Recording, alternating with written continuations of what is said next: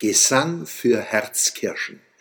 Die globale Bedeutung ihres Wochenblattes zeigt sich auch darin, dass der Internationale Frauentag auf den 8. März gelegt wurde, dem Erscheinungstag ihrer Lieblingszeitung in dieser Woche.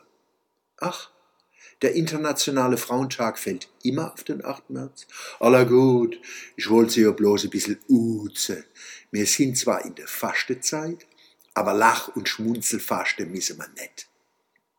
Der Internationale Frauentag entstand als Initiative sozialistischer Organisationen in der Zeit um den Ersten Weltkrieg im Kampf um Gleichberechtigung, das Wahlrecht für Frauen und ihre gesellschaftliche Emanzipation.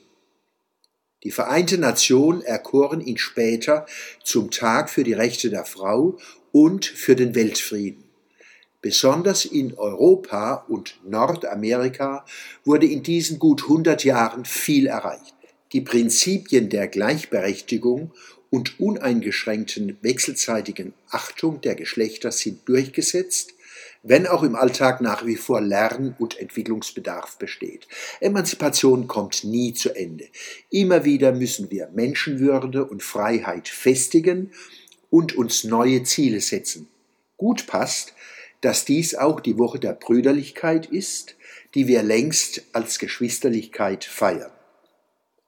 Große Herausforderungen entstehen mit den Einwanderungen, durch die viele Menschen, vor allem Männer zu uns kommen, deren Einstellungen oft weit entfernt sind von demokratischen Errungenschaften, die wir mühevoll erkämpft haben. Hier gilt es, entschieden Grenzen zu setzen.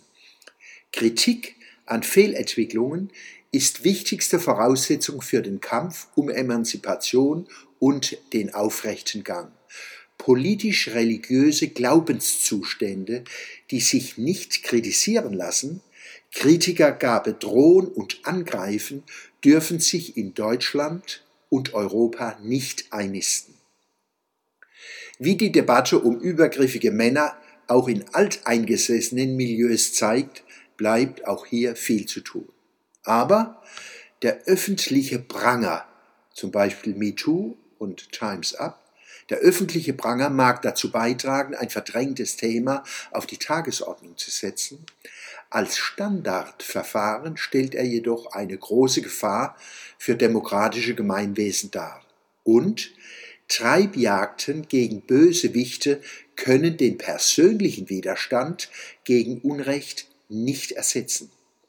Keine Emanzipation ohne den Mut, sich unmittelbar gegen Machtmissbrauch zu wehren, auch wenn man sich damit Nachteile verschaffen sollte.